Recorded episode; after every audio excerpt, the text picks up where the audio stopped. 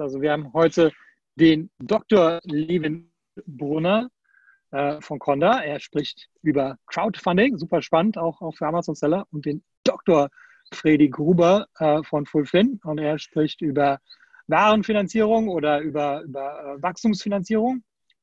Und mein Name ist Dr. Timo Bock von Dragonflip. Und ein, ein Doktortitel habe ich mir jetzt ausgedacht, aber ich sage nicht welchen. Und äh, genau. Ähm, so, das, äh, das, das sind auf jeden Fall die Themen. Also wir wollen es ein bisschen kurz knapp halten. Ich denke mal eine halbe Stunde. Und äh, danach äh, äh, gibt es ein QA. Also ihr könnt dann Fragen stellen. Äh, wenn ihr eine Frage stellen wollt, könnt ihr das entweder schriftlich im Chat machen. Ich werde die dann einfach vorlesen und die beiden Herren werden die dann einfach beantworten. Oder wenn ihr eine, also wenn ihr sprechen wollt, ähm, dann könnt ihr euch, dann könnt ihr im Chat sagen, dass ihr sprechen wollt und dann kann ich euch ähm, ins Panel dazu fügen, ja, und dann könnt ihr auch äh, eine Frage mündlich stellen. Ähm, genau, es wird aber alles aufgenommen. Das heißt, wenn ihr eine Frage stellt, ja, dann, ähm, dann hört euch jeder auch in der Aufnahme. Gut, dann Freddy ist, glaube ich, immer noch nicht da, oder? Genau, dann Nevin, du kannst ja schon mal ein bisschen was, was, was zu euch genau. sagen. Ja, ähm, Freddy und ich haben äh, die Session heute so zusammengestellt, dass wir ähm, euch einfach mal ein bisschen vorstellen wollten, wie denn die klassischen Finanzierungsarten ähm, denn so generell ablaufen. Ähm, mein Name nochmal ist Levin Brunner. Ich bin von der Crowd-Investing-Plattform äh, Conda. Äh, seht hier unten auch, ähm, äh, ja, beziehungsweise so seht ihr genau meine E-Mail-Adresse nicht. Ähm, könnt mir aber danach auch E-Mails schreiben. Äh, der Freddy ist äh, von Fullfin und äh, ja, steht euch natürlich auch jederzeit äh, zur, für Fragen zur, zur Verfügung. Ganz generell äh, wollten wir einfach mal die klassischen Arten des, der Finanzierung vorstellen und dagegen die zwei Arten, die wir euch heute vorstellen wollen, eben äh, mal dann damit vergleichen. Ähm, die erste und vermutlich älteste Finanzierungsmöglichkeit ist natürlich äh, eine Finanzierungsmöglichkeit, wir haben sie jetzt mal genannt, 1980, damit man mal zeigt, äh, sie gibt schon äh, einige Jahre. Das ist natürlich das klassische Bankdarlehen. Ähm, wahrscheinlich, beziehungsweise man weiß heutzutage gar nicht mehr, ob es jeder überhaupt einmal probiert hat mit dem Bankdarlehen. Generell läuft ein Bankdarlehen natürlich äh, sehr, sehr statisch ab. Das heißt, man nimmt sich einen oder man beantragt erstmal eine gewisse Kredithöhe, ähm, hat dafür dann einen statischen Zinssatz, ähm, den sich die Bank natürlich mit diversen äh, Sicherheiten typischerweise garantieren lässt und hat einen relativ großen, sage ich mal, durchaus äh, ja, organisatorischen Aufwand drumherum. Sprich, man muss sich durch ziemlich viel Paperwork bei der Bank meistens durchpflügen. Die Bank will natürlich eher eine Überbesicherung von Krediten, wenn man sich also zum Beispiel 100.000 Euro aufnehmen will. Dann muss man typischerweise, wenn man es jetzt nicht gerade in Immobilie investiert, äh, eher überbesichern. Sprich, entweder mit eben mit einer Immobilie, in, wo man dann ins Grundbuchamt eingetragen, äh, beim Grundbuch eingetragen wird, oder man braucht halt irgendwelche Bürgen. Das Ganze ist relativ bekannt, glaube ich. Zumindest hat sich vielleicht mal jeder wirklich damit beschäftigt. Ist ein relativ aufwendiger Prozess und funktioniert insbesondere in der neuen Welt nicht so ganz, weil die Banken meistens im E-Commerce jetzt nicht so richtig daheim sind. Gerade die klassische Hausbank hat meistens von E-Commerce weniger Verständnis und kann dementsprechend Valuations kaum nachvollziehen. Wir sehen ganz generell, dass im Bereich von Startups ein Banklo, äh, äh, Bank, eine klassische Bankfinanzierung sehr, sehr selten ähm, auftritt und wenn dann begleitend zu einer anderen Finanzierung noch dazu. Freddy. Oh, grüß euch. Uh, Freddy Gruber. Ähm, ihr hört mich gut. Timo, gib mir einen Daumen. Ähm, ich bin Mitgründer von Fullfin und gemeinsam mit dem Timo veranstalten wir das Barcamp und jetzt genug in der Werbung in Res Medias. Ähm, wir haben mit dem Levin besprochen, euch hier in Zeiten wie diesen einmal einen Abriss zu geben, Abriss zu geben, was äh, hier an Bootstrapper-Möglichkeiten äh, es gibt und dann mit eurem Feedback vielleicht was noch Schlaueres zu bauen, was uns erst jetzt sozusagen durch die aktuelle Situation bewusst wird. Ähm, äh, Levin hat von der Bank erzählt, ich erzähle von den FFFs, äh, Fools, Friends and Family und habe da die Oma abgebildet. Und wenn wir ähm, quasi über die ideale Finanzierung nachdenken, dann sagen wir, macht doch Folgendes, denk nach, was passiert im Best Case und denk nach, was passiert im Worst Case. Und der Levin hat es schon erklärt, bei der Bank, die Bank gewinnt immer. Ja, ähm, das ist die Zusammenfassung für mich. Bei der Oma passiert Folgendes. Ähm, ich bin der Enkel, gehe zu meiner Oma und äh, erzähle ihr sozusagen von meinem FBA-Business und dann schlägt meine Oma die Hände über den Kopf zusammen oder, oder vertraut mir einfach, aber sie wird äh, emotional entscheiden. Und genauso bin ich auf der anderen Seite und ich möchte auch äh, ihr emotional was Gutes und ich mache sie nicht enttäuschen. Und das Ganze passiert bei Kaffee und Kuchen am Sonntagnachmittag. Und dann muss man natürlich eins überlegen, ähm, sozusagen, wie weit kann man die Oma strapazieren? Vielleicht äh, bis zu 50.000 Euro haben wir gesagt, aber sicher nicht mehr. Und wenn das Selbiges gilt natürlich nicht nur für die Oma, sondern auch für die Friends und für die anderen Bekannten, die man halt hat. Die haben alle ihren eigenen Preis.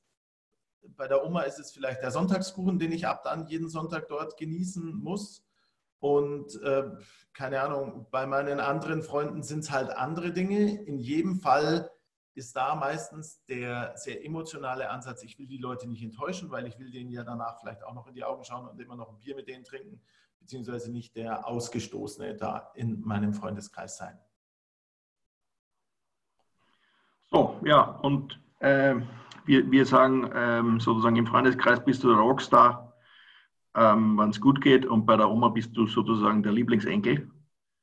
Und umgekehrt bist du, hat sie halt nachher einen anderen Lieblingsenkel, wenn die 50.000 weg sind. Ähm, und so, so einfach stellen wir uns das auch vor. Ja, und dann, äh, ähm, Levin, magst du sagen, dann gibt es Venture Capital ja, natürlich.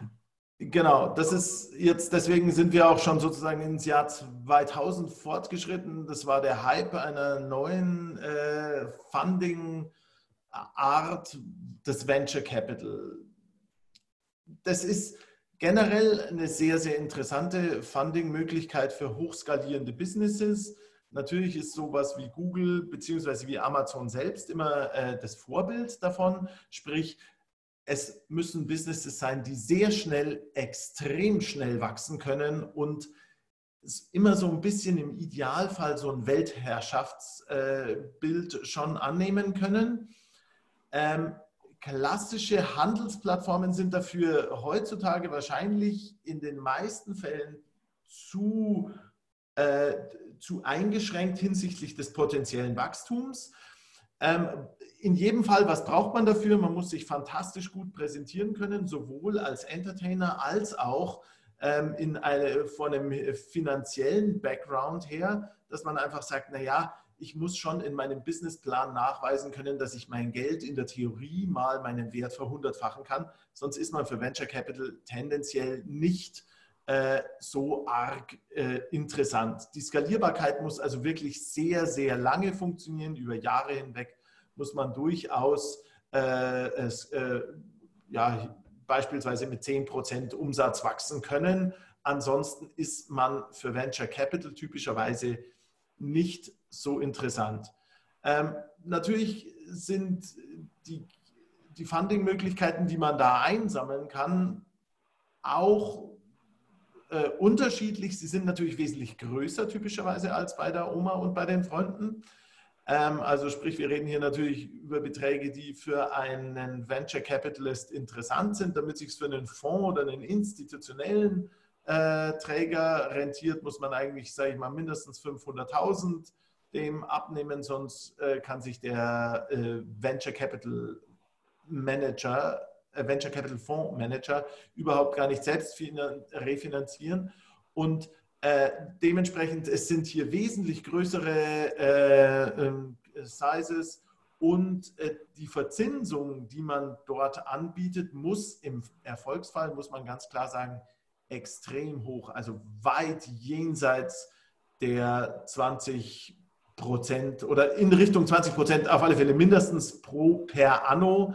Aber auch das funktioniert ja nur so. Bei einem klassischen Venture Capitalist fallen ja diverse ähm, Investments aus, die, die alle keinen Return nach drei bis fünf Jahren gebracht haben und die anderen müssen die 20 Prozent von denen, die ausgefallen sind, auch noch mit reinbringen. Dementsprechend muss natürlich der eine Lucky Punch, den so ein äh, Venture Capitalist dann typischerweise in seinem Portfolio hat, gleich noch die anderen 20, die alle nicht diesen ex exorbitanten Track Record mitbringen, ausgleichen können. Ich möchte noch eins sagen, genau zu diesen Zahlen, also das stimmt schon, der die, der eine, der es schafft, muss die anderen auffangen. Aber dann gibt es noch zusätzlich zwei Effekte. Das eine ist, der Fonds hat ein bestimmtes Volumen unterzubringen.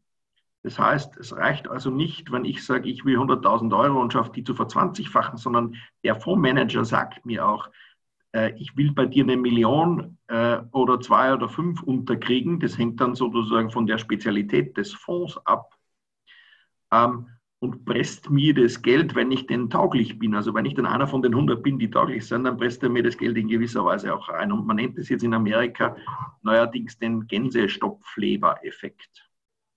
Man muss sich das so vorstellen wie Gänse, die sozusagen gefüttert werden, nicht ganz freiwillig. Ähm, einfach damit die Skalierung und die, die Vervielfachung des Geldes dann auch zur Größe des Fonds passt. Also das ist, das ist eigentlich nur ein zweiter Effekt direkt. Alles klar. Jetzt sind wir aber nicht mehr nur in den Lucky 2000s, sondern jetzt haben wir äh, die zwei neuen Arten der Finanzierungsmöglichkeiten, die wir euch heute vorstellen. Als erstes stellt Freddy ja, das, das Fulfillment Finance vor. Mhm. Ja, Fulfin, unser Name sagt schon, steht für Fulfillment Finance. Das ist, eine, äh, ist ein warenbasierter Finanzierungsansatz. Das heißt, für Leute, die äh, äh vermutlich wieder der Großteil von euch, die etwas verkaufen, ähm, äh, über, über Webshops oder, oder Marktplätze, wir helfen mit dem Geld von institutionellen Investoren, das wir im Hintergrund haben und unseren eigenen Einschätzungen zu einem Projekt, euch Ware zu finanzieren. Und jetzt kann man sagen, okay, da gibt es so viele äh, Namen, die da rumschwirren, äh, die etwas ganz Ähnliches machen, ist das alles das Gleiche? Ähm, ich sage nein.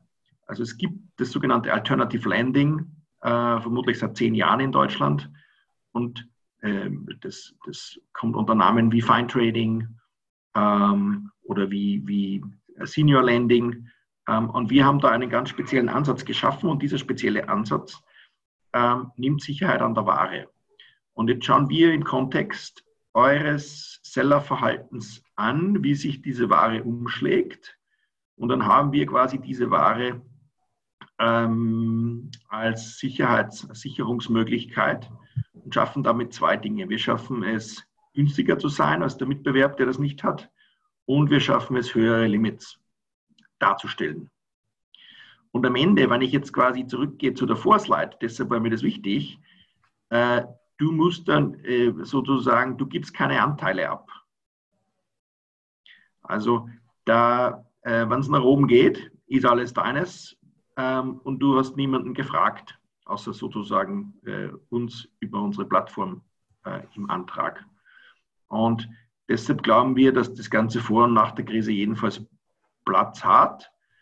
Und ähm, ich kann auch direkt noch ein paar Sätze dazu sagen, wie es sozusagen funktioniert.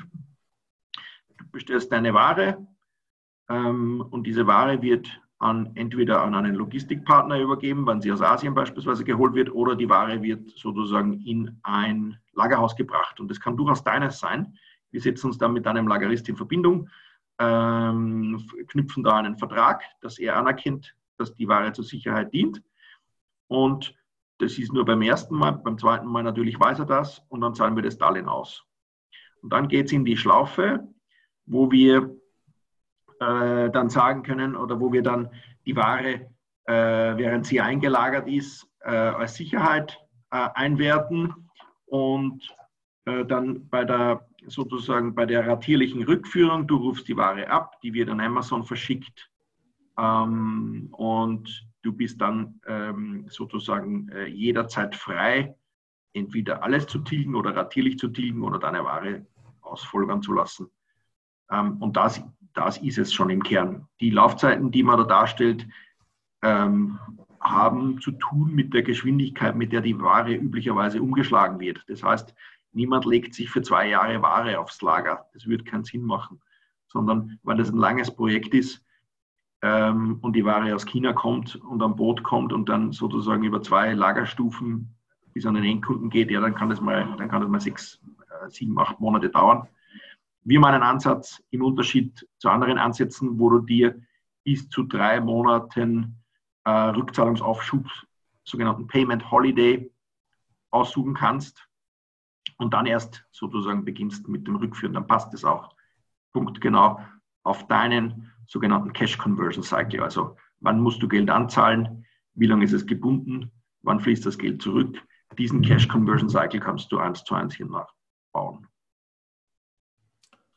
Gut, äh, parallel dazu stelle ich euch das Konzept von Crowdinvesting vor. Ähm, Crowdinvesting, äh, da kommt das Geld nicht von einer Institution oder von einem einzelnen Entscheider, sondern eben von der Crowd. Sprich, das Geld kommt von einer Vielzahl von Privatanlegern, die alle kleinere Beträge investieren. Typischerweise startet es bei 100 Euro und kann jedes Vielfache davon sein. Es gibt äh, in jedem Land dann noch verschiedene Regularien, was so eine Obergrenze äh, betrifft, aber auch äh, äh Kapitalgesellschaften können sogar größere äh, Beträge als 10.000 oder 50.000 äh, investieren. Ähm, die, Investition, die Investoren bei der ganzen Geschichte gehen sehr stark mit dir ins Risiko. Das ist also nicht wie bei einem Bankkredit oder bei dem Venture Capitalist, dass äh, du dann da hochgradig unter Druck stehst, ansonsten musst du aus deiner Wohnung morgen ausziehen, ähm, sondern die gehen mit dir ins Risiko. Das Ganze ist ein nachrangiges Darlehen, sprich, du musst nur überhaupt was zurückzahlen, wenn du es dir liquiditätstechnisch äh, leisten kannst.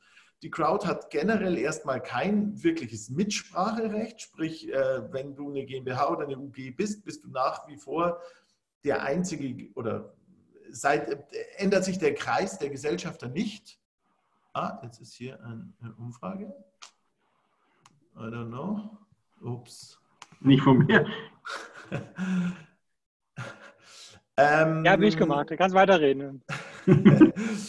ähm, die Crowd hat also kein direktes Mitspracherecht. Also es ist kein direkter Gesellschafter, mit dem man dann da irgendwie zum Notar rennen muss. Äh, betrifft auch nur sehr, sehr eingeschränkte Informationsrechte. Kann also jetzt keiner irgendwie sagen, ich möchte jetzt bitte äh, den, den, den Geschäftsplan die ganze Zeit sehen oder irgendwelche Bilanzen.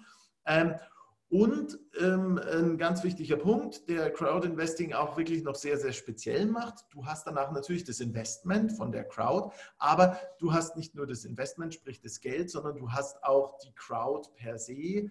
Das heißt, du hast eine Menge von Markenbotschaftern, die sich alle intrinsisch motiviert für dein Geschäftsmodell einsetzen.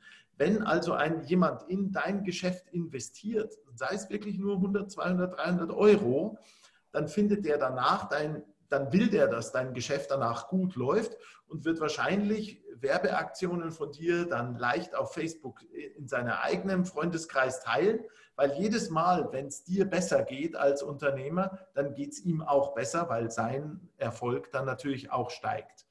Ähm, ganz generell muss man jetzt sagen, ja, Crowd Investing klingt ähnlich wie Crowdfunding und wenn man Crowdfunding hört, dann denkt jeder, oh Gott, das ist entweder sowas wie Wikipedia oder ich weiß nicht, Kickstarter, Indiegogo, sonst irgendwas. Und da muss man aber sehr genau unterscheiden.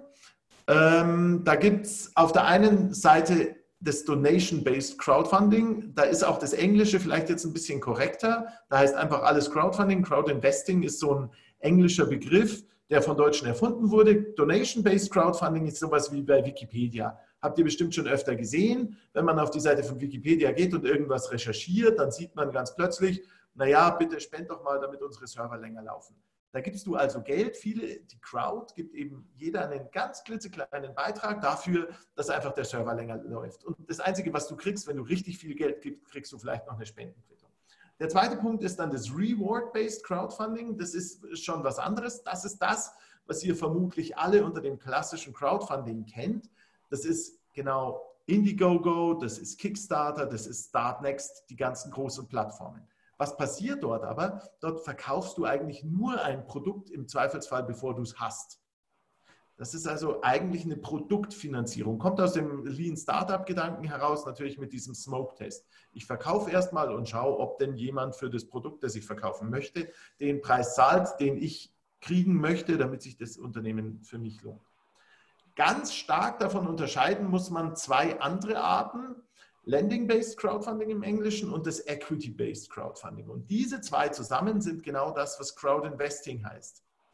In Deutschland beide reinen Arten, also weder das Lending-Based Crowdfunding noch das Equity-Based Crowdfunding geht in Deutschland aus regulatorischen Gründen nicht. Das hat folgenden Grund.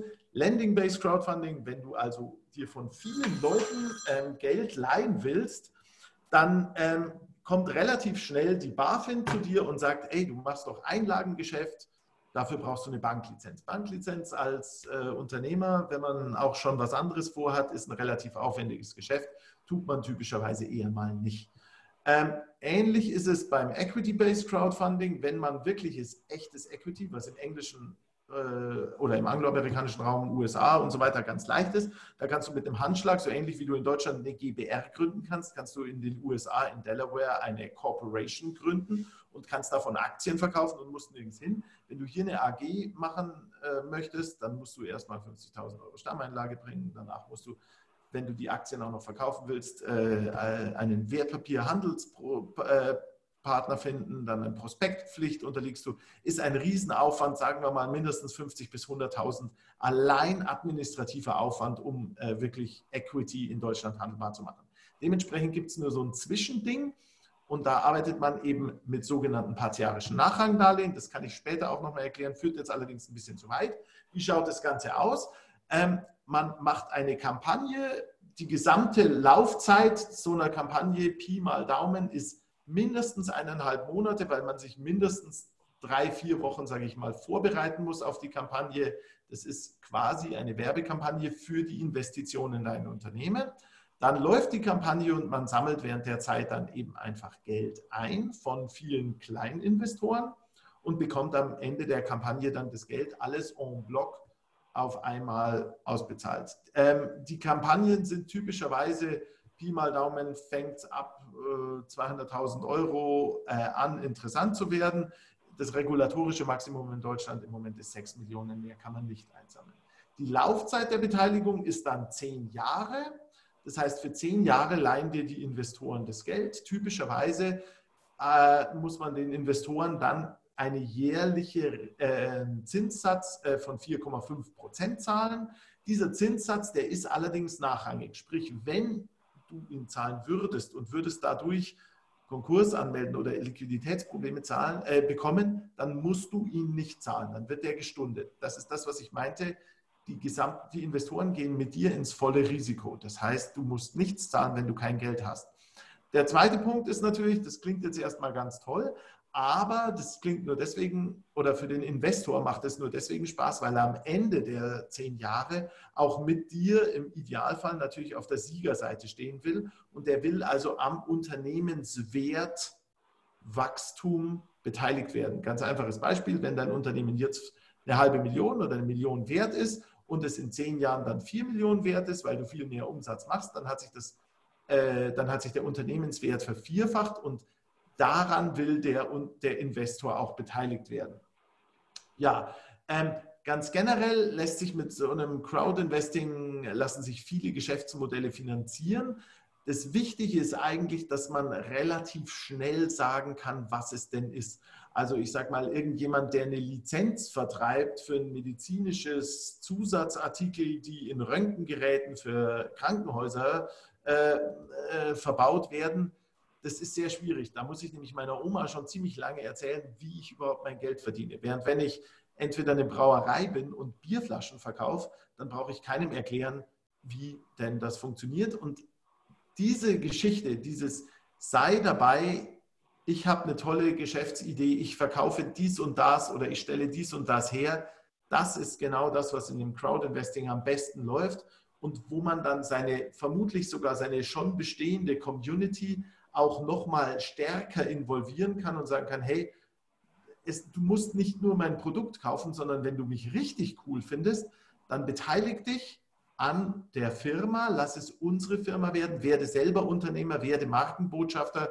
Du hast jetzt wirklich was, wo du intrinsisch motiviert bist, daran mit zu verdienen, auch wirklich. Genau, das ist das Crowd Investing. Nachdem Freddy und ich uns jetzt ziemlich viel zusammengesetzt haben in den letzten Tagen, äh, haben wir gesagt, ja, ähm, beides hat natürlich insbesondere äh, bei Amazon-Geschäftsmodellen einige Vorteile, zugegebenermaßen auch einige Nachteile.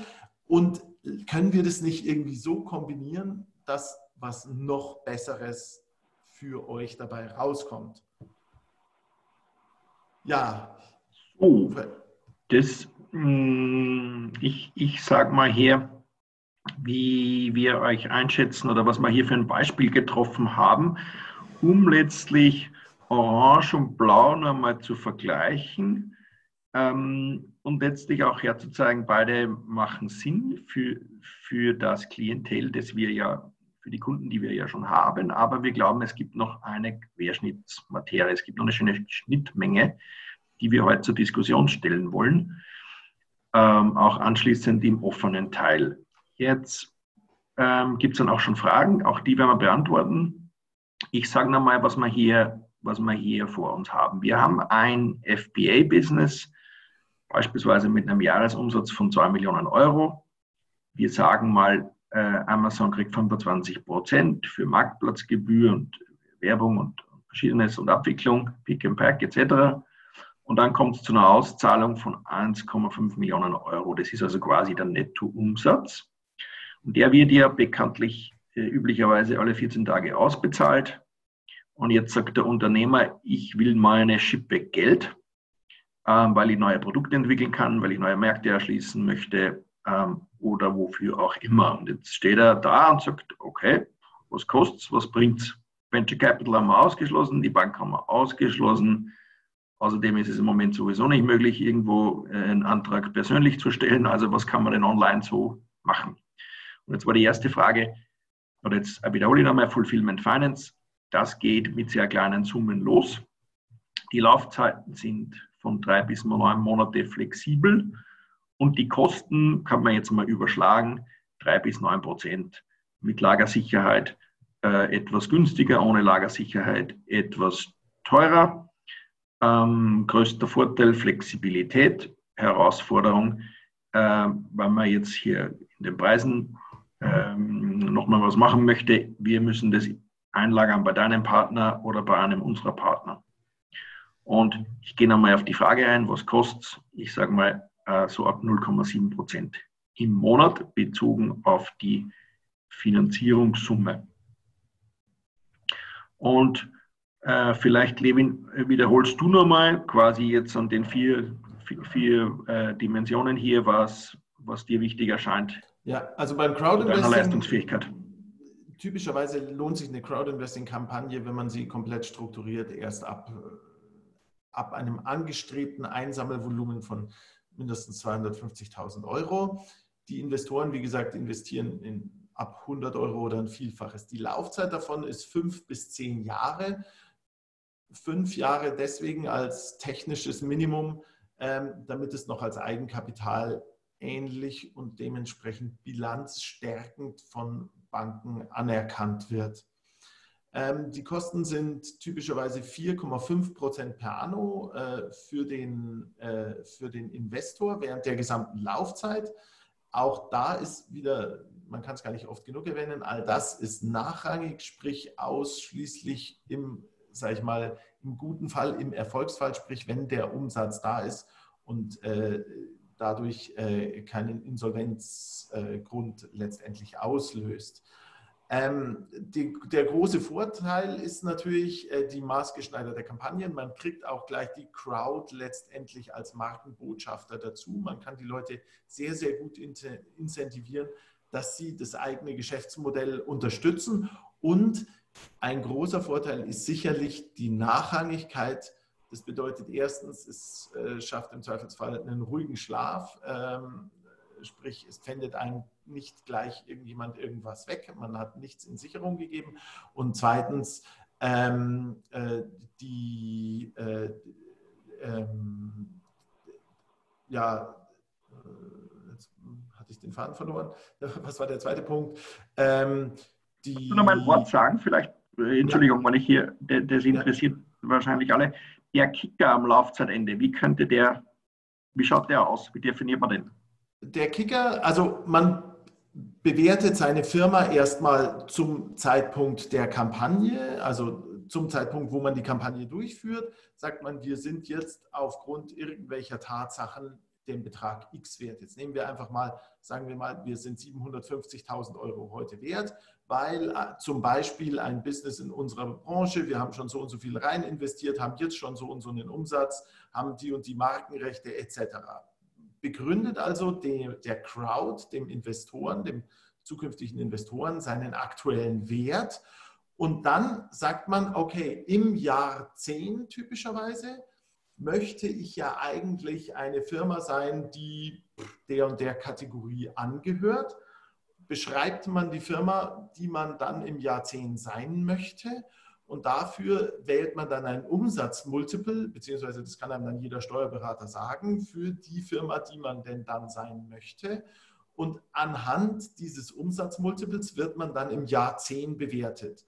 Das bedeutet, im Jahr 10 hat man dann die ursprüngliche Bewertung zum Zeitpunkt der Kampagne und die Bewertung zum Zeitpunkt im Jahr 10. Und daraus habe ich dann eine Relation. Da kann ich mich jetzt im Wert ver zweifachen. Ich kann vielleicht aber auch nur noch die Hälfte wert sein. Wenn ich mich im Wert verdoppelt habe, dann kriegt ein Investor, der 100 Euro investiert hat, nicht 100 Euro zurück, sondern 200 Euro. Wenn ich mich im Wert halbiert habe, weil die zehn, nächsten äh, zehn Jahre doch nicht so gut gelaufen sind, wie ich sie mir vorgestellt habe, dann kriegt ein Investor, der 100 Euro hat, nur noch 50 Euro zurück.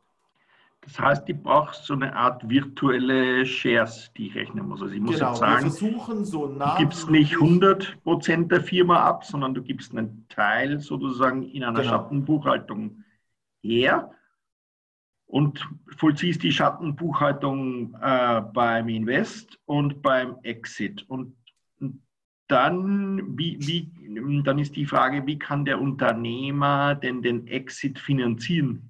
Oder wie hat er denn das Geld dann in Jahr 10, um mir den, den Uplift da gibt es mehrere, also da gibt es mehrere Sachen, die da hinten dann äh, am Laufzeitende relevant sind. Das erste, auch da ist es wieder nachrangig. Das heißt, wenn er es nicht finanzieren kann, muss er es nicht zahlen, sondern nur den Anteil, den er nun mal zahlen kann. Typischerweise, wenn aber absehbar ist, und das ist bei uns in den meisten Verträgen so vorgesehen, sagt man gleich, ja, man macht das zu drei Dritteljahresraten, Drittel, Drittel, Drittel. Das ist eine Standardformulierung, die bei uns dann äh, äh, automatisch zum Zuge kommt, sofern der Businessplan, den man am Anfang macht, schon absehbar macht, dass es am Ende der Laufzeit so einen hohen Kicker gibt, dass der vermutlich aus dem, sag ich mal, aus der Portokasse gar nicht bezahlt werden kann. Und theoretisch kann sich natürlich der Unternehmer auch die nächsten zehn Jahre zugegebenermaßen darauf vorbereiten, weil es ist ja auch für den Unternehmer dann schon absehbar, entwickelt sich es gut, entwickelt sich es nicht so gut, wie viel wird es denn dann sein? Ja, gut. Wir schauen auf die Uhr. Es soll eine Diskussion stattfinden. Ich glaube, ihr habt es alle kapiert. da sitzt, da sitzt was zwischen, da sitzt was dazwischen, ähm, das sich hier aufdrängt, äh, äh, wenn, wenn man zugehört hat. Und zwar wie wäre es denn, wenn man sagt, es gäbe eine standardisierte Kampagne oder es mit oder ohne Kampagne, es gibt hier quasi die, äh, die Laufzeitenlücke äh, über neun Monate und kleiner fünf Jahre. Und es gibt sozusagen die Idee, ähm, wie wäre es, wenn wir von Anfang an sagen, wie der Investor sein Geld sozusagen zurückbekommt, in welcher Höhe er es zurückbekommt, also wieder ähm, sozusagen ein, ein äh, Angebot an die Transparenz und wie er es denn zurückbekommt, weil wir wissen ja alle, ähm, es gibt nicht nur gute Zeiten äh, für Unternehmer. Und jetzt ähm, sehen wir was, überlegen wir uns was und das heißt umsatzbasierte Finanzierung. Das ist eine Kombination aus beiden, weil man sieht ja ganz stark bei Fullfin, das ist eindeutig Fremdkapital und das Crowdinvesting ist tendenziell möglichst eigenkapitalnah. Und auch da voraus versuchten wir jetzt einfach Synergieeffekte zu sammeln, weil eine Mischfinanzierung bringt einerseits die Vorteile des Fremdkapitals mit, die einfach letztendlich im Good Case günstiger ist. Allerdings tut sie im Bad Case mehr weh. Und das kann man stärker dann auch durch den Eigenkapitalcharakter einer, des Crowdinvestings abfedern, der dann eben beide Vorteile miteinander kombiniert in einem, und das muss man dazu sagen, jeweils dann zu bestimmenden Verhältnis, das man, wo man es zueinander schneidet. So, jetzt stellt sich mal vor, es ist ein FBA-Business hier ähm, vorzustellen. Das hat die Eigenschaften, die hier oben genannt sind. Ähm, und ähm, ihr könnt hier quasi euren Kollegen helfen, ihr könnt euch an euren Kollegen beteiligen, ihr könnt sozusagen ohne äh, zum Notar zu gehen, sozusagen Leute reinnehmen ähm, und, und das Ganze sozusagen von 9 bis 36 Monate, das sind für mich Laufzeiten, ähm, das sind Halbwertszeiten eines FBA-Businesses. Der Timo wird nachher auch noch einsteigen, hoffentlich in die Diskussion. Der sieht ja, wie die Businesses gekauft und verkauft werden und äh, was dafür Werte bezahlt werden. Ähm, ich sage mal, Levin, schauen wir mal auf die nächste Seite bitte. Also die Idee ist die folgende. Die Idee ist, ähm, ihr führt quasi diese Finanzierung zurück, also einen Prozentsatz vom Umsatz. Mit Umsatz meine ich die Ausschüttung. Also hier sind 14-tägige Ausschüttungen gemeint von Amazon und das Ganze kann man technologisch sehr, sehr einfach machen über einen Payment Split. Ähm, das Geld kommt auf ein Konto und wird direkt automatisiert gesplittet, so dass es äh, in dem Beispiel hier ähm, zu 6% an den Investor an den Kreditgeber verteilt wird. Und in guten wie in schlechten Zeiten 6% von 50 sind dann 3 und 6% von 150 sind dann 9. Und jetzt seht ihr schon, das Ganze ist hier ähm, dargestellt in dieser grünen strichlierten Linie, die sozusagen flexibel zurückgeführt wird. Also in Zeiten wie diesen, wo vielleicht nur 50 Euro oder 50.000 aufs Konto kommen, ähm, ist es weniger und dann kommt wieder das Weihnachtsgeschäft, dann kann es wieder mehr sein. Und wenn es gar nichts ist, ist gar nichts. Das ist wichtig. Und diese, diese Kombination aus wie viel Prozent vom Umsatzanteil gebe ich weg und ähm, was kriegt der Investor dafür, bezogen auf sein Auszahlungsbetrag, dem Beispiel 160.000, äh, ergibt hier ein Beispiel, wo man sagt, der bekommt 106 Prozent zurück. Die Frage ist nur, in zwölf Monaten ähm, oder in, acht, in sechs Monaten, in zwölf Monaten oder in 18 Monaten, das ähm, kann weder der Unternehmer sozusagen vorher wissen, äh, noch der Investor. Ähm, aber ähm, ihr kennt euch aus oder ihr könnt andere Businesses ebenso bewerten. Ähm, und so glauben wir, dass da eine Mischung aus den Stärken von, von, von all dem, was wir jetzt vorher gesagt haben, zu erzielen ist. Ähm, ganz allgemein, je geringer der Betrag, desto weniger macht Sinn, sozusagen andere zu befragen. Je höher der Betrag und je mehr sozusagen eine eine Community-Fantasie angesprochen werden soll, desto mehr ähm, das auch Richtung Eigenkapital geht. Also je mehr ich will, sozusagen für meine Firma, desto mehr geht ja der Investor äh, näher an das Eigenkapitalrisiko. Und je weniger ich will, äh, ja, desto, desto, desto, weniger brauche ich eigentlich jemanden zu befragen und desto schneller geht es. Und das, das ist hier, ähm, wie wir es wie euch vorstellen wollten und wie wir es auch zur Diskussion stellen wollten. Levin, du hast noch Gedanken. Ja, ich wollte jetzt noch ein paar Fragen beantworten. Die erste Frage, woran ähm, wird die Bewertung bemessen? Wie bestimmt sich, wie viel das Unternehmen später wert ist? Ähm, ja, ganz generell ist äh, das Prozedere, es gibt ja zwei Bewertungszeitpunkte. Das erste ist zum Beginn der Kampagne und dann zum Ende der Investition. Zum Beginn der Kampagne letztendlich, wer soll investieren? Es soll die Crowd investieren. Dementsprechend muss der Unternehmer sich eine Bewertung, ich sage jetzt mal, überlegen, die er plausibel der Crowd begründen kann. Jetzt haben wir da natürlich ein paar Faustregeln. Wenn man irgendwie sich über eine Million Euro bewerten will, dann braucht man wenigstens auch über 100.000 Euro Umsatz etc.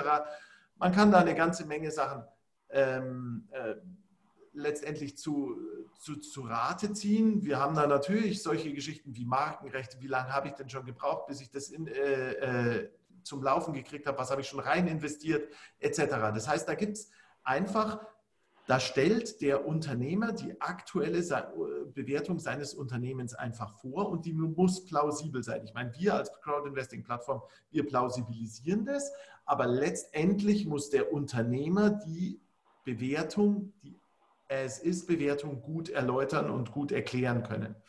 Der zweite Punkt ist dann am äh, Ende des Ganzen. Da definieren wir jetzt wiederum schon, wie viel das Unternehmen dann sein wird, aber natürlich nicht statisch. Wir sagen nicht, okay, am Ende des, äh, der zehn Jahre ist das Unternehmen x Millionen wert, sondern wie ich es vorher schon angedeutet hatte, wir überlegen uns, in welche Richtung will sich das Unternehmen entwickeln. Soll das in zehn Jahren eine klassische Brauerei sein, die dann äh, mittlerweile irgendwie ihr Bier so verkauft, oder soll das äh, ein, ein, ein, ein Manufacturing-Konzern äh, sein, der, äh, keine Ahnung, äh, äh, über den Lebensmitteleinzelhandel irgendwas verkauft oder was auch immer. Und damit geht man dann einfach mit dieser, sag ich mal, virtuellen Idee, was für eine Art von Unternehmen soll es denn sein in zehn Jahren. Damit geht man dann zu seinem Steuerberater der sagt, hey, wenn ich ein so ein Unternehmen hätte, wie würdest du es denn bewerten?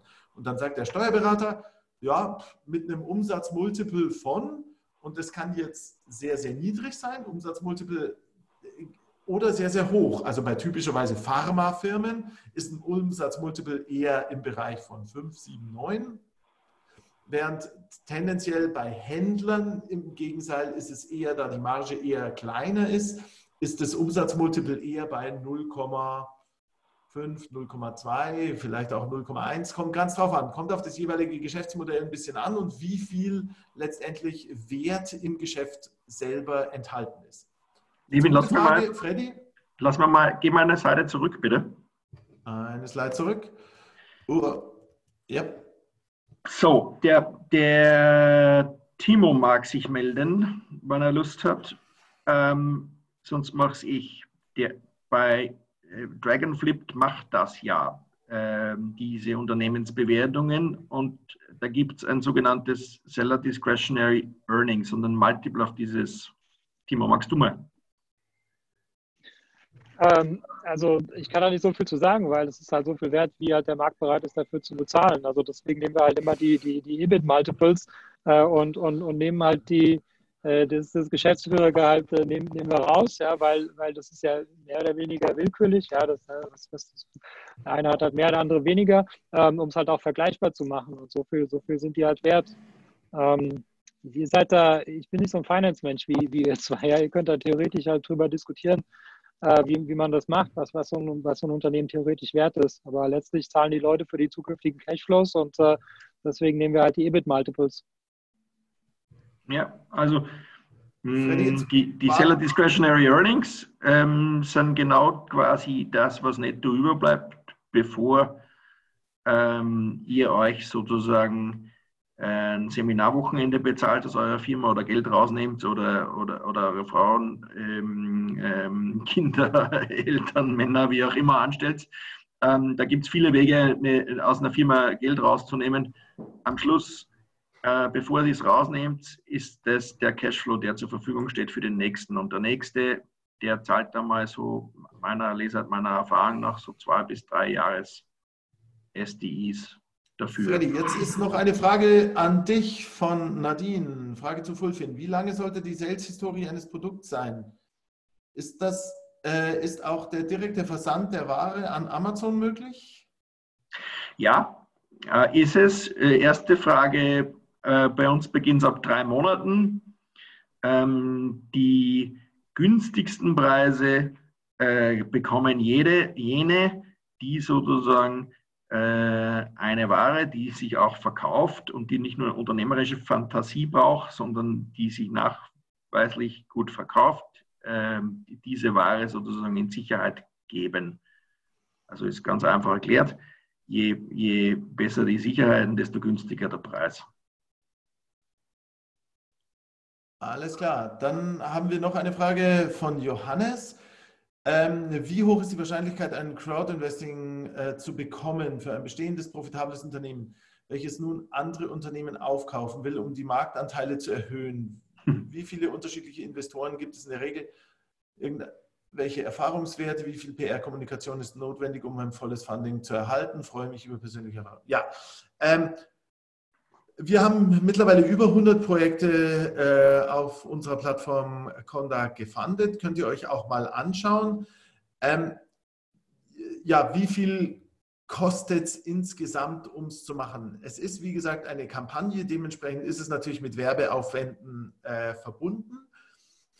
Da kommt es aber auch ganz stark darauf an, wie viel es denn schon gibt. Also wir sehen insbesondere, wenn wir und auch das haben wir gemacht, ja, einen stationären Laden, der Hundefutter verkauft oder Tierfutter, Entschuldigung, ähm, Tierfutter im Allgemeinen verkauft, da ist natürlich sehr viel zu tun. Der hat noch nicht mal eine gescheite Internetseite, der hat noch kein Video, der hat keine gescheiten Fotos, der hat keine Corporate Identity, da ist noch gar nichts gemacht und das ist natürlich alles aufzubauen.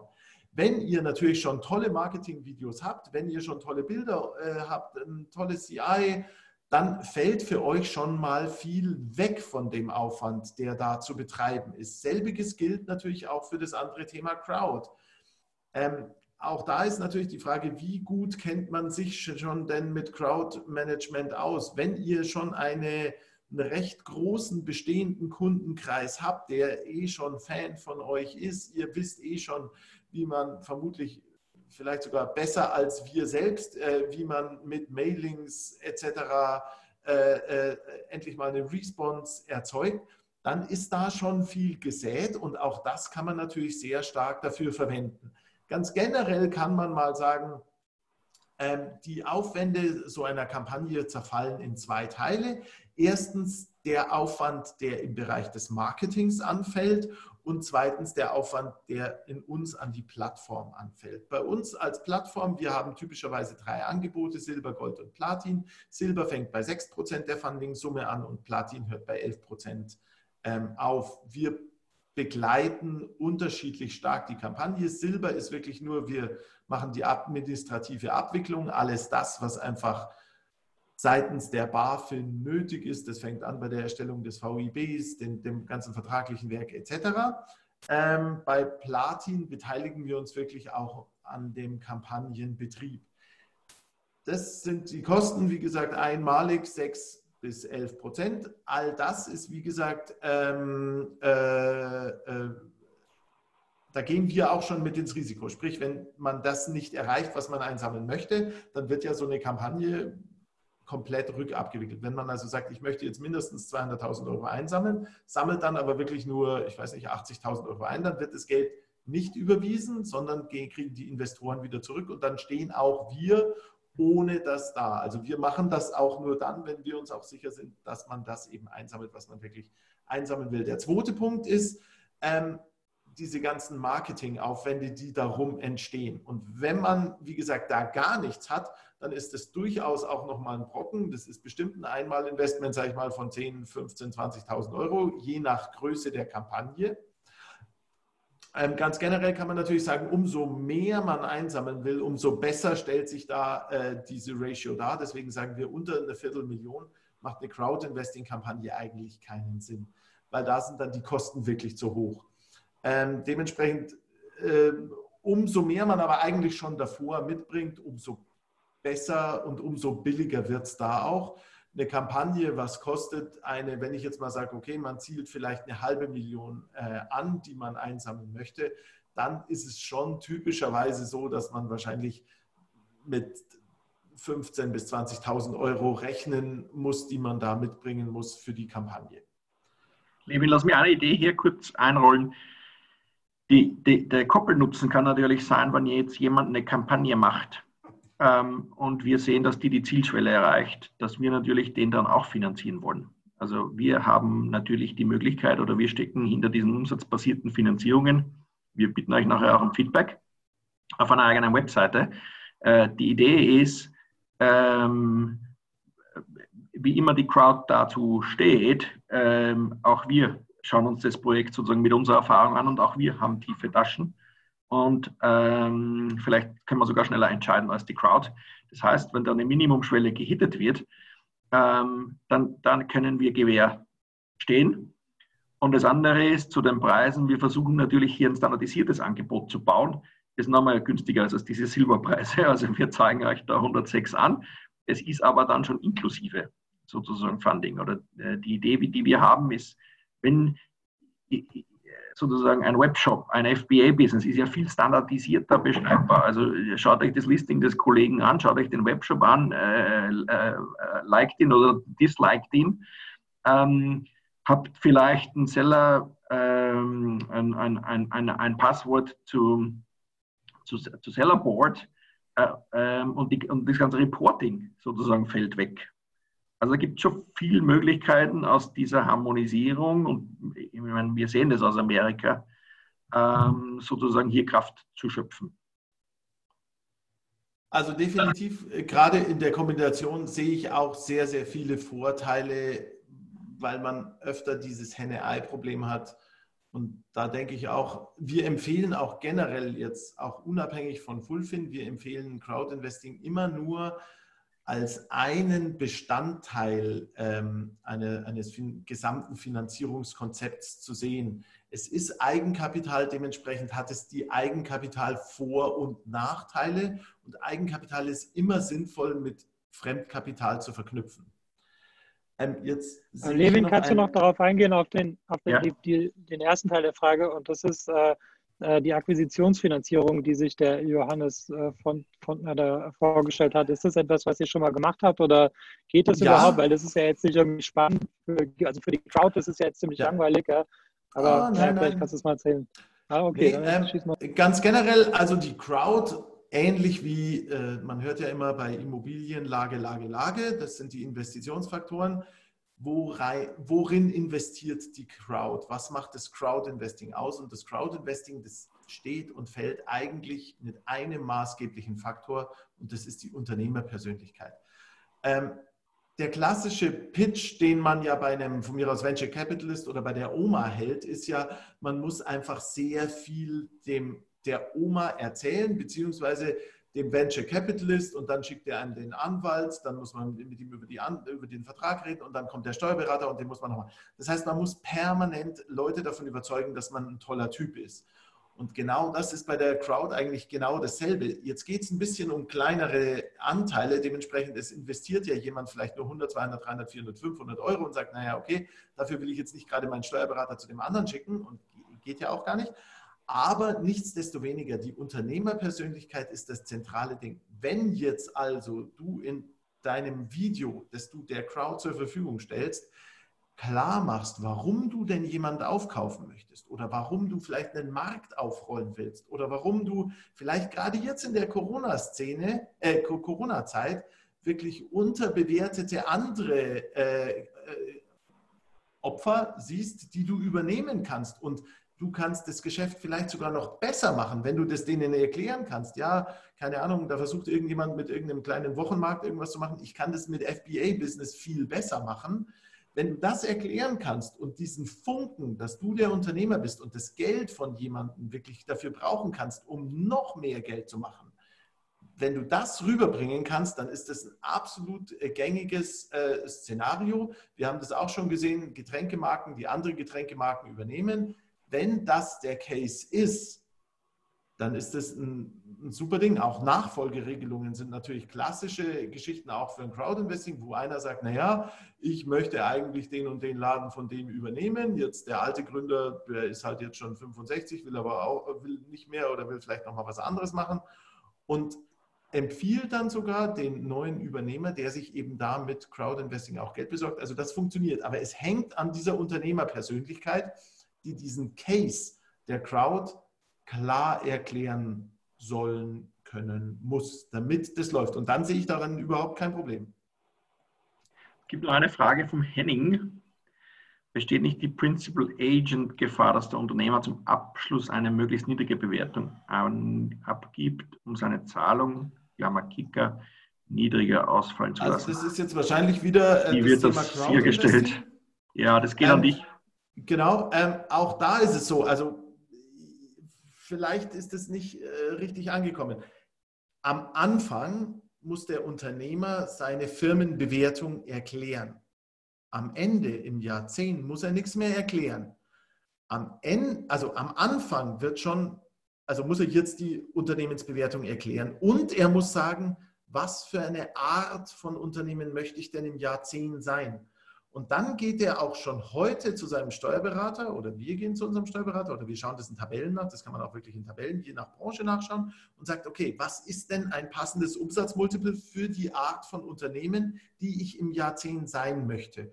Und dann sagt ein Experte, wer auch immer das dann ist, der Steuerberater des Unternehmens oder die Tabelle im Zweifelsfall, die sagt dann zum Stand jetzt schon, hey, dein Umsatzmultiple ist irgendwo zwischen 0,2 und 8, sagen wir mal als Beispiel 2. Und dann müssen wir im Jahr 10 nur noch den Umsatz anschauen und sagen, hey, im Jahr 10 hat der Mann 2,7 Millionen Umsatz. Das Umsatzmultiple steht schon im Vertrag von 2020 so drinnen. Wir sind jetzt schon im Jahr 2030 in der Theorie. Äh, jetzt haben wir irgendwie einen, Umsatz von 2, was haben wir gesagt, 2,7 Millionen. Umsatzmultiple 2 steht im Vertrag drinnen, also haben wir dann 5,4 Millionen Bewertung. Punkt. Also zu, im Jahr 10 gibt es keine Diskussion mehr über die Bewertung. Okay. Ich hoffe, das erklärt die Frage. Also ich, ich, ich mache es nur so sicher, die umsatzbasierte Finanzierung kommt da sozusagen total einfach mit der Formel aus. Hast den Cap erreicht, hast den Cap erreicht. Jeder weiß, was er zahlt, was er kriegt und es braucht keine buchhalterischen Größen. Das sind Cashflows. Und das ist natürlich eine Anpassung, die wir jetzt, äh, Freddy und ich, äh, extra natürlich insbesondere auf den Bereich FBA gemacht haben, weil der geht natürlich nur auf den Bereich FBA und vereinfacht es vermutlich sowohl für euch, den Unternehmer, als auch für den Investor, weil der das auch leichter eigentlich verstehen kann. Dementsprechend in diesem konkreten Fall FBA-Business lässt sich das Crowd-Investing halt, glaube ich, sehr einfach nochmal mit dem äh, Fine Trading wirklich von Full zusammenführen. Ja, genau. Okay, es war jetzt genau eine Stunde. Hm, Fragen gibt es keine. Gehen wir mal bitte eine Seite weiter. Im, im Chat, im, im Chat ist noch eine. Ähm, die hat die nicht als Frage, sondern im Chat gestellt. Das ist so, über welche Zinssätze. PA spricht man hier beim Fulfillment Financing? Okay, also das habe ich, das hab ich zuerst schon aufgegriffen. Ich habe gesagt, das günstige so, okay. ist 0,7 pro Monat und dann kommt es darauf an, wie viel Payment Holiday, wie sind die ratierlichen Rückführungen. Ähm, rechne mal mit einem, äh, mit einem niedrig, niedrig zweistelligen Prozentsatz wenn du das sozusagen, wenn du das sozusagen ähm, in einer Banksprache übersetzen willst. Keiner von unseren Kunden tut das, weil, äh, wie gesagt, es steht die Flexibilität ähm, eigentlich dagegen und die Geschwindigkeit jetzt im Vergleich zum Bank, zum Bankkredit, beziehungsweise auch die Höhe. Sehr oftmals. Also der Händler denkt in Marge, der Händler, wir sagen immer Tonnagemarge, ich kaufe, ich kaufe eine Tonne um 20, ich, ich verkaufe eine Tonne um 200. Ähm, wie viele Tonnen kann ich kaufen? Da stellt sich mir nicht die PA-Frage. Stellt sich die Frage. Weil die Bank, die Bank, die Bank halt will ja auch nicht irgendwie ein Darlehen für drei Monate verkaufen, sondern die wollen eins für fünf Jahre verkaufen. Ja, ja. Äh, und also diese Sprache kommt aus dem, aus dem Immobilienbereich und dort hat sie Berechtigung, aber nicht in dem Bereich, wo es sozusagen um Speed und Flexibilität geht. Der, der Händler weiß, seine Liquidität ist, ist King in, in, in allen Lebenslagen, auch, auch nicht nur in dieser. Ihr tut uns einen Gefallen, wenn ihr uns Feedback gebt und dafür gibt es eine Seite, ähm, die, die wir hier äh, angeben, Fullfin, www.fullfin Capital. Das Feedback geht an äh, den Levin wie an mich, ähm, sozusagen. Da haben wir beide was davon. Da, da fragen wir ähm, sozusagen nach euren Präferenzen und äh, sonst kontaktiert uns äh, individuell, je nachdem, was ihr im Kopf habt. Ich hoffe, diese Episode war für dich hilfreich und konnte dich in deinem Business ein wenig weiterbringen. Was dich aus meiner Sicht in deinem Business auf jeden Fall weiterbringen kann, ist MyTalent. MyTalent ist eine georgische Recruiting-Agentur für deutschsprachige virtuelle Assistenten. Virtuelle Assistenten sind ortsunabhängige Mitarbeiter für wiederholbare Tätigkeiten wie beispielsweise Support oder Recherche oder auch das Kontaktieren von Influencern. Das sind alles Tätigkeiten, äh, die sind arbeitsintensiv und die solltest du als äh, Unternehmer nicht unbedingt selber machen und äh, dafür eignen sich generell virtuelle Assistenten. Im besten Fall äh, sprechen die virtuellen Assistenten natürlich Deutsch und im besten Fall zahlt man, weil sie eben ortsunabhängig sind, eben keine deutschen Gehälter, sondern lokale Gehälter. Und äh, dazu haben wir in Georgien vor Ort eine Recruiting-Agentur gegründet und äh, wir rekrutieren dort lokale deutschsprachige Mitarbeiter. Ähm, die lokalen Gehälter, die gehen so ab 2,50 Euro pro Stunde los, kann natürlich auch drüber liegen, je nach Qualifikation, aber ähm, auf jeden Fall profitierst du davon, dass die Lebenshaltungskosten in Georgien Georgien einfach sehr viel niedriger sind als in Deutschland und entsprechend sind natürlich auch die Gehaltserwartungen sehr viel niedriger. Wenn das für dich interessant ist und ich denke, Entlastung ist für jeden Unternehmer interessant, dann besuche uns auf mytalent.io und mach dort ein unverbindliches Gespräch aus. Und wenn du in dem Formular den Gutscheincode Podcast eingibst, dann bekommst du 50 Euro Rabatt auf unsere erste Rechnung.